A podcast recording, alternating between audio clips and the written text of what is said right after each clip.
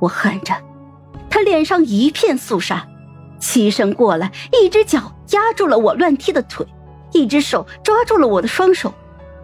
强大的力量差距让我动弹不得，他轻而易举地抚上了我的脸，然后上衣，抽出我头上的发簪，象征太子妃身份的如意簪。我头发散落，他终于放开了我，站起来扔掉发簪。现在不是了。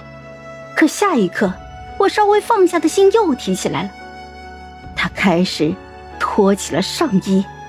一件一件衣服脱落，我的视线如同被烫到了一样，不敢直视他。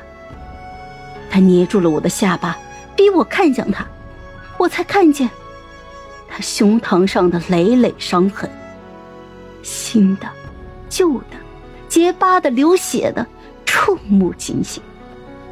尤其是他心口上的那个伤疤，我知道是我留下的。他放开了我，扔给我一个药瓶，给我上药。他坐在我的面前，背对着我，我只能给他上药，轻轻的擦拭着他血肉模糊的伤口。那一刻，我忽然有种错觉，仿佛眼前是一只伤痕累累的来找我复仇的狼，可他终究做不到用尖牙利爪断我的性命。哭什么？他忽然说：“我才发现我自己流了眼泪，滴落在他的身上。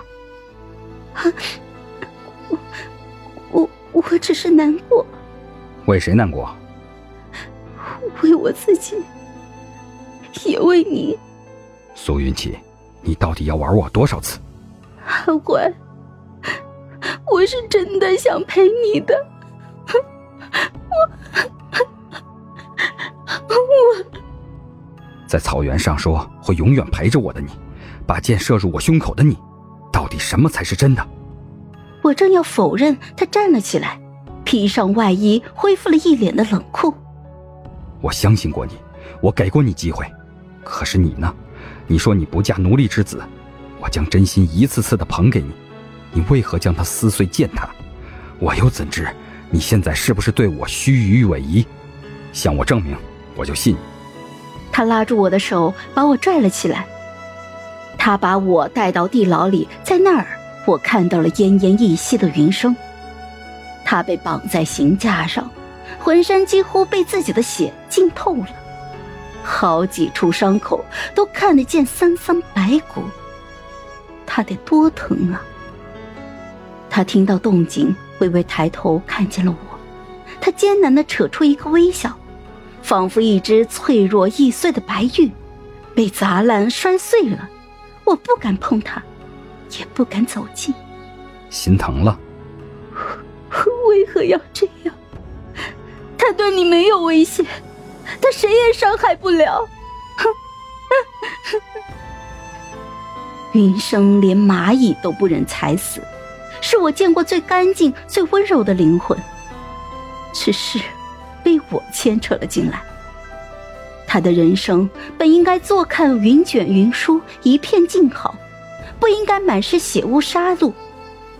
吴乐华的笑凝固了。你真的在意他？